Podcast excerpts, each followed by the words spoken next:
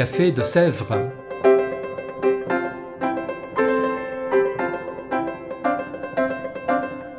Au Café de Sèvres, on discute philosophie et théologie.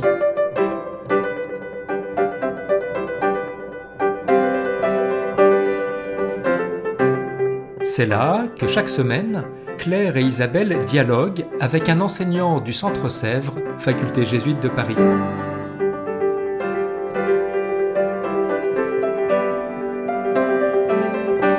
L'émission d'aujourd'hui est animée par Isabelle de la Garandrie.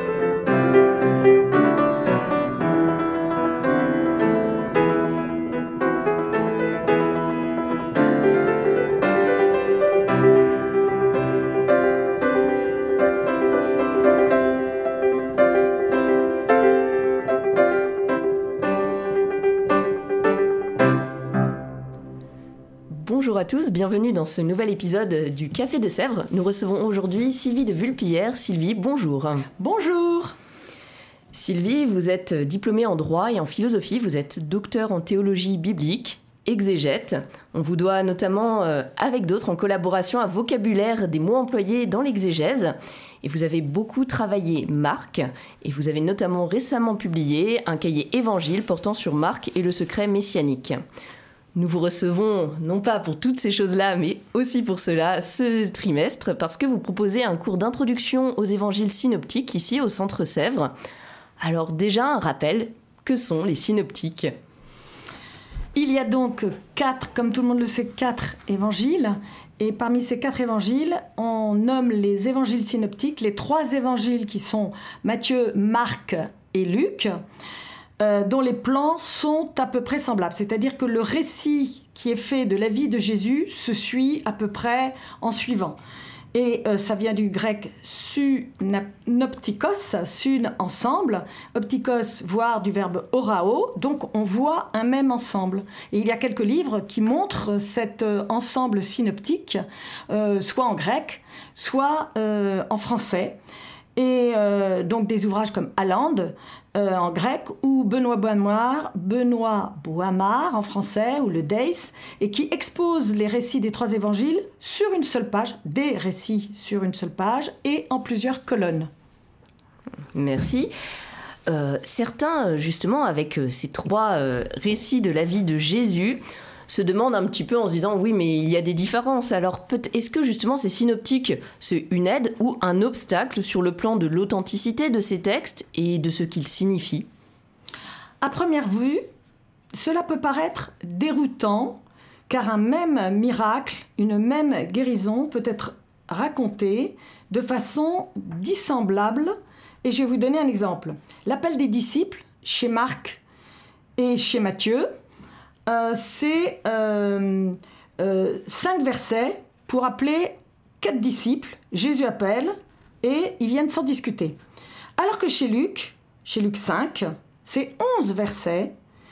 Et j'ose dire qu'il y a un énorme miracle, la pêche miraculeuse. Et du coup, on pourrait presque croire que c'est à cause de la pêche miraculeuse que les disciples viennent.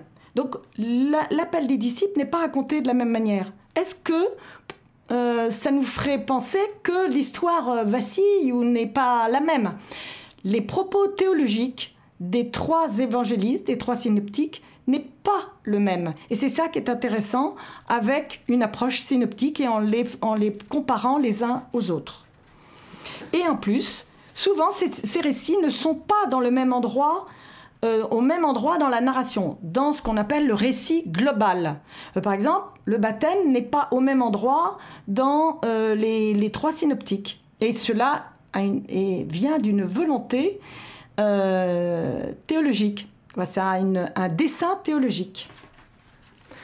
On comprend mieux finalement que ce n'est pas un obstacle, mais peut-être vraiment intéressant de travailler en, synopse en réalité avec euh, les uns et les autres, puisque ça a une signification théologique, si l'on vous suit bien.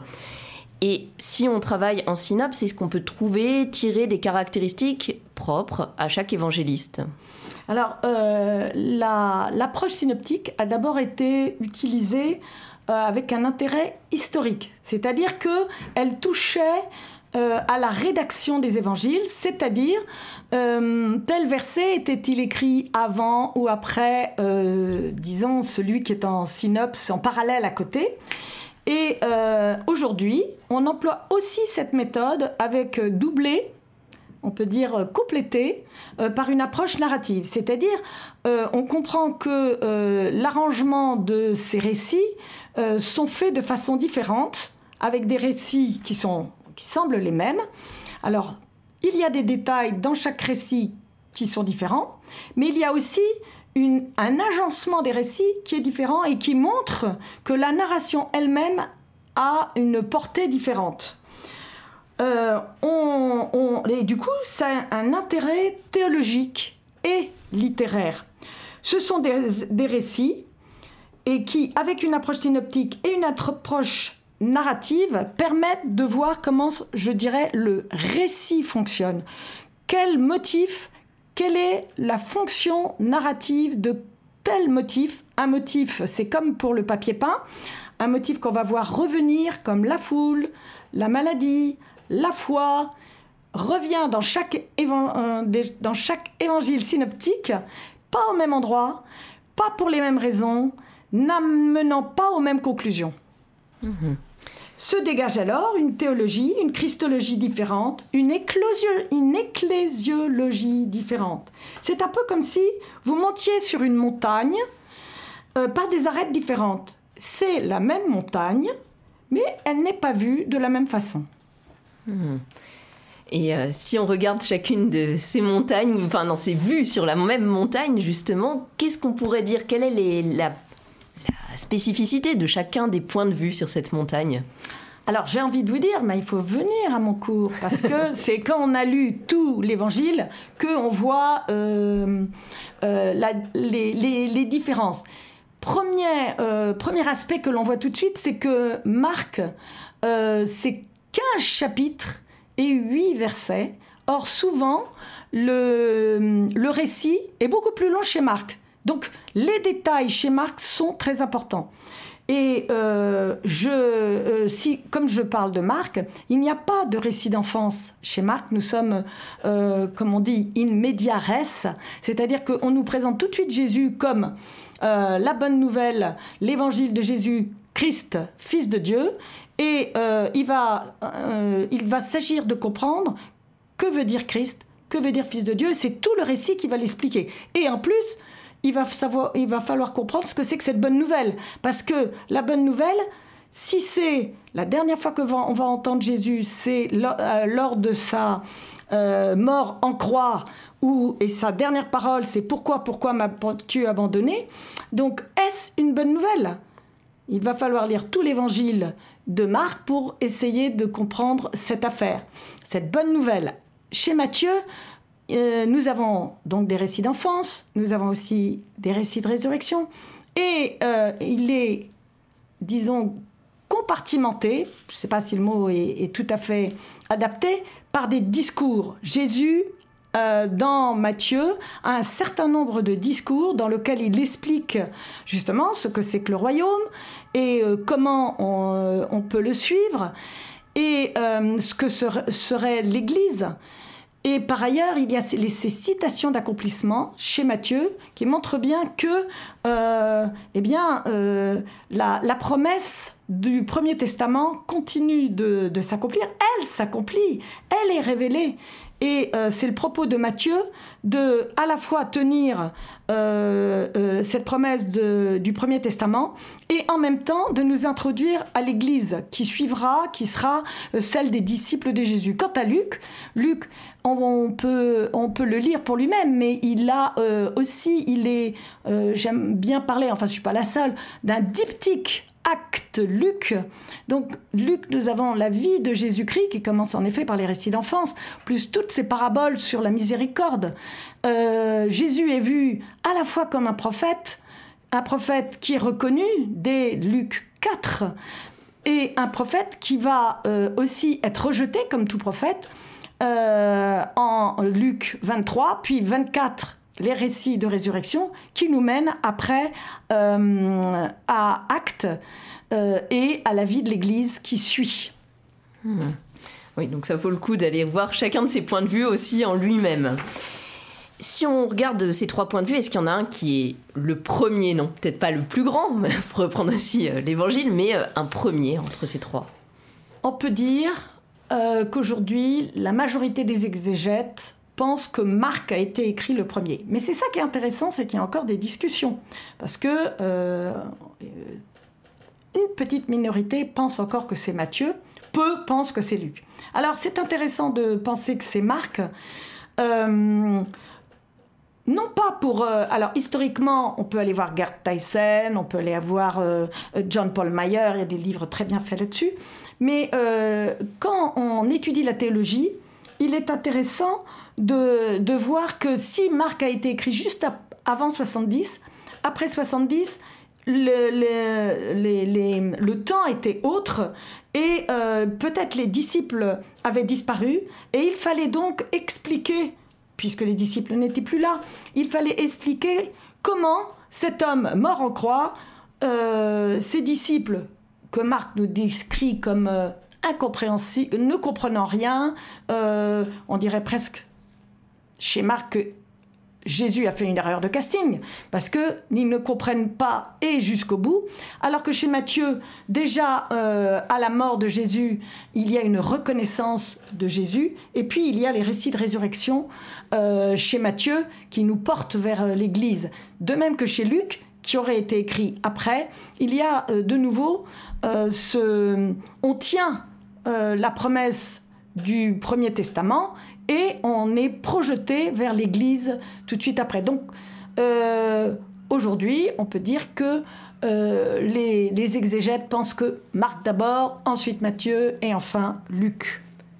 D'accord pour l'enchaînement chronologique. Est-ce qu'on peut cependant en rapprocher deux ou trois parmi eux, enfin sans doute peut-être par deux euh, quels sont, Quel rapprochement peut-on faire entre ces, ces évangélistes, même si leurs époques étaient différentes? Euh, d'abord, il y a ce qu'on appelle euh, dans euh, l'étude synoptique le récit minimum. C'est-à-dire que dans, toutes, dans les récits qui sont communs, on regarde ça d'abord. Ce qu'on appelle le récit minimum, c'est les mots qui sont en commun. Et en général, avec ces mots, même si on a très peu, on peut décrire le récit. Et par ailleurs, on peut les rapprocher par deux. Donc il y a des couleurs pour cela, pour voir un peu comment ça ressort. Et on, je dirais, un peu à la louche, hein, qu'au début, c'est Marc et Luc qui se rapprochent, et à la fin, c'est Marc et Matthieu euh, pour les récits de la Passion.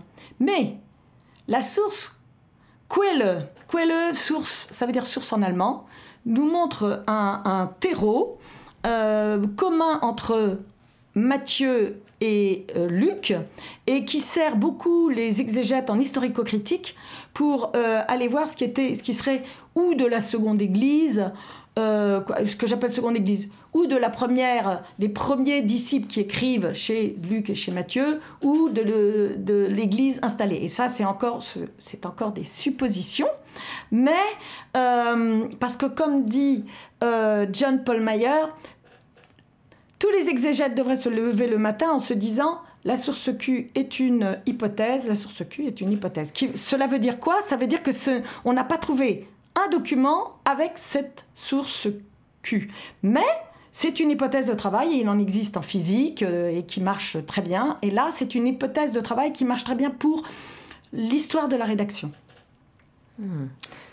Oui, donc on, voit aussi qu'il y, a des, y a des hypothèses dans cette manière de recevoir les textes, de les lire. Est-ce que cette manière dont on a abordé les récits évangéliques au fil du temps a pu évoluer et est-ce qu'on peut choisir une méthode pour lire convenablement ou peut-être le moins mal possible euh, les évangiles? Alors une méthode, une seule, je pense, euh, on peut privilégier, il faut savoir ce qu'on demande à un texte. Donc si on lui demande de nous donner euh, des éléments historiques, c'est-à-dire des éléments sur la rédaction, alors on prendra une méthode historico-critique, ce que j'appellerais une méthode diachronique. Et alors là, vous avez l'histoire des formes, l'histoire de la rédaction, l'histoire de la tradition, l'histoire des religions, et ça, les Allemands ont été formidables pour ça, puisqu'ils nous ont donné toutes ces écoles exégétiques d'origine allemande, la Traditiongeschichte, la... bon, je ne vais pas toutes les redire en allemand, et qui permettent de voir, d'étudier le texte, de voir quand il a été écrit, et aussi peut-être euh, John Paul Mayer nous a aidé pour, nous aide pour cela. Si le fait lui-même qui est raconté est, euh, a été historiquement, je dirais encore, possible, vrai. Voilà. Est-ce que Jésus a guéri tel lépreux? Est-ce que Jésus a marché sur les eaux? Est-ce que Jésus a multiplié les pains? Et puis, euh, vous avez une méthode plus synchronique alors, euh, c'est le texte qui vous indique la méthode que vous devez prendre. Si vous avez un poème, vous allez prendre une, méthode qui s'intéressera plus à la poétique. Euh, par exemple, si vous êtes devant des psaumes, vous n'allez pas prendre une méthode qui s'intéresse à un récit. Alors que si vous avez un récit, eh bien, vous allez prendre une approche narrative. Et on a fait beaucoup de, disons, de, progrès, si je puis dire, avec euh, les recherches qui ont été faites euh, dans la deuxième moitié du XXe siècle, avec les, les romans modernes. Alors, tout ne s'applique pas pour la Bible, mais autrefois on n'aurait jamais pris une méthode qui, était pour des textes profanes, alors que maintenant, et je pense que les Américains nous ont montré l'exemple, et euh, une méthode ne fait pas de mal à un texte. Donc on peut prendre une méthode et en particulier, je l'ai vu moi dans mes cours, euh, les jeunes gens qui ont passé euh, leur bac ces 10 ou 20 dernières années rentrent très bien dans la méthode narrative où on étudie les personnages, où on étudie l'intrigue, on étudie comment le récit fonctionne. Donc voilà, oui, il y a plusieurs méthodes. je dirais que euh, si vous employez une méthode narrative, vous, vous devez connaître les, je dirais au moins ce qui a été dit dans les méthodes historiques. Sinon, vous risquez de faire un contresens pour tel mot ou tel mot. Et de même que euh, quand vous employez une méthode historique, il faut à minima savoir de quoi parle le texte et comment euh, les, les, disons, les méthodes synchroniques arrivent à sortir la théologie du texte. Ne pas se couper complètement d'une méthode, quoi, voilà, finalement. exactement. Du côté magistériel, euh, il y a eu un texte important de la commission biblique pontificale, l'interprétation de la Bible dans l'Église, qui proposait non pas forcément que des méthodes, mais différentes approches de, des récits évangéliques, de lecture de la Bible quelles sont les méthodes aujourd'hui qui nous permettent d'approfondir l'étude des textes En quoi est-ce important pour la théologie et puis peut-être derrière aussi pour notre vie spirituelle? Alors, ce qui est intéressant dans ce texte, qui, euh, si je me souviens bien, est dans les années 80-90, c'est que euh, il dit qu'il n'y a pas de méthodes euh, qui sont des méthodes scientifiques qui n'aideraient pas à lire ces textes, ce qui est euh, tout à fait l'inverse de ce que, euh, je dirais, Rome disait au, début du XXe siècle, où au contraire, on se méfiait de ce qui était scientifique et on avait peur que euh, la science puisse, disons, nuire à une lecture de la Bible. Aujourd'hui, aucune méthode ne peut être. L'utilité de la méthode n'est pas du tout niée et au contraire, euh, elle est encouragée. Alors il y a les méthodes dont je viens de parler, bien sûr, et je peux rajouter des méthodes socio-historiques qui permettent de voir comment, à l'époque, par exemple, à l'époque de Jésus, était vu un groupe, l'individu dans un groupe, le code de l'honneur, le code de la reconnaissance, qui était quelque chose de très important et qui n'est peut-être pas forcément le même que celui que nous vivons aujourd'hui. Donc se remettre à l'époque pour essayer de comprendre comment un individu était par rapport à un groupe, par rapport aux autorités religieuses, par rapport aux autorités politiques, est important pour comprendre comment Jésus parle euh, euh, aux, foules ou est reconnu ou non reconnu dans les évangiles. Mmh. Et en parallèle de ces méthodes, on sait bien que les évangiles n'ont pas été écrits en français, même si on est parfois chauvin en France. Est-ce que ça vaut le coup d'aller, comme pour un film, lire les évangiles en VO Quel est l'intérêt d'aller vous lire le grec? Alors, euh, déjà, la méthode synoptique, l'approche synoptique, euh, moi, je la pratique en partant du grec. Alors, comme j'ai parfois des étudiants qui connaissent pas le grec, je la transpose euh, sur le français. Et euh, je me fais aider de deux auteurs qui sont Benoît Boimard, qui sont partis du grec et qui ont traduit, alors c'est parfois un vilain français, mais ils ont traduit le même mot qui est chez Marc, chez Matthieu et chez Luc, de la même manière, de façon à ce que je puisse, on puisse voir que c'est commun.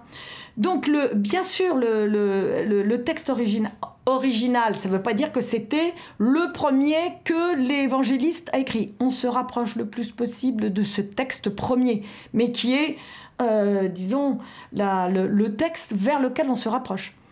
Le, premier texte. Avec toutes les copies qu'il y a eu. Et ça fait 2000 ans que les, euh, exégètes euh, travaillent ce texte pour l'établir. Donc il est intéressant aujourd'hui de partir alors du Nestlé Land, donc qui est le texte grec, et des traductions. Et c'est bien de lire plusieurs traductions pour voir euh, eh bien voilà, les, euh, disons, les influences ou les, les manières de, euh, de traduire qui sont avec un vocabulaire qui est orienté, c'est pas qu'il est faux, mais un vocabulaire a toujours une, disons, une orientation, et c'est bien de le savoir.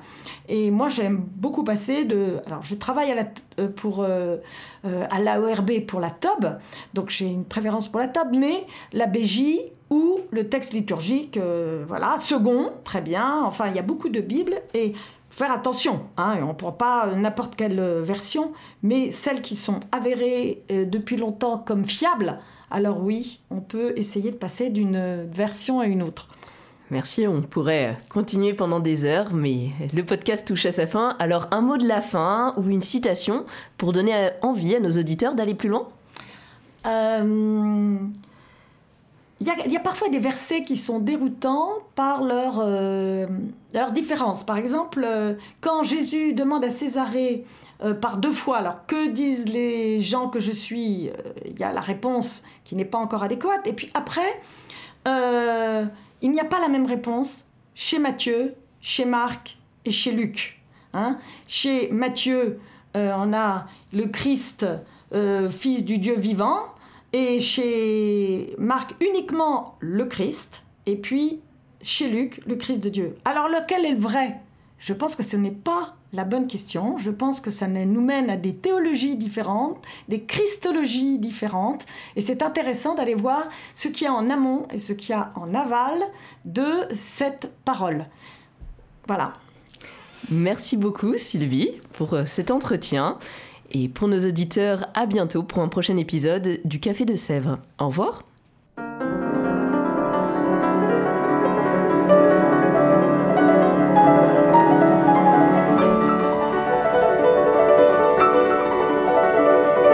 Vous écoutiez Café de Sèvres, le podcast du Centre Sèvres, Faculté jésuite de Paris, en partenariat avec RCF.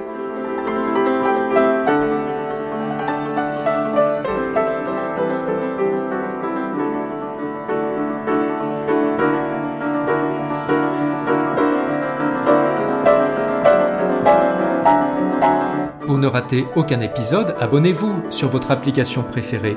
Spotify, Deezer, Apple Podcast ou Google Podcast.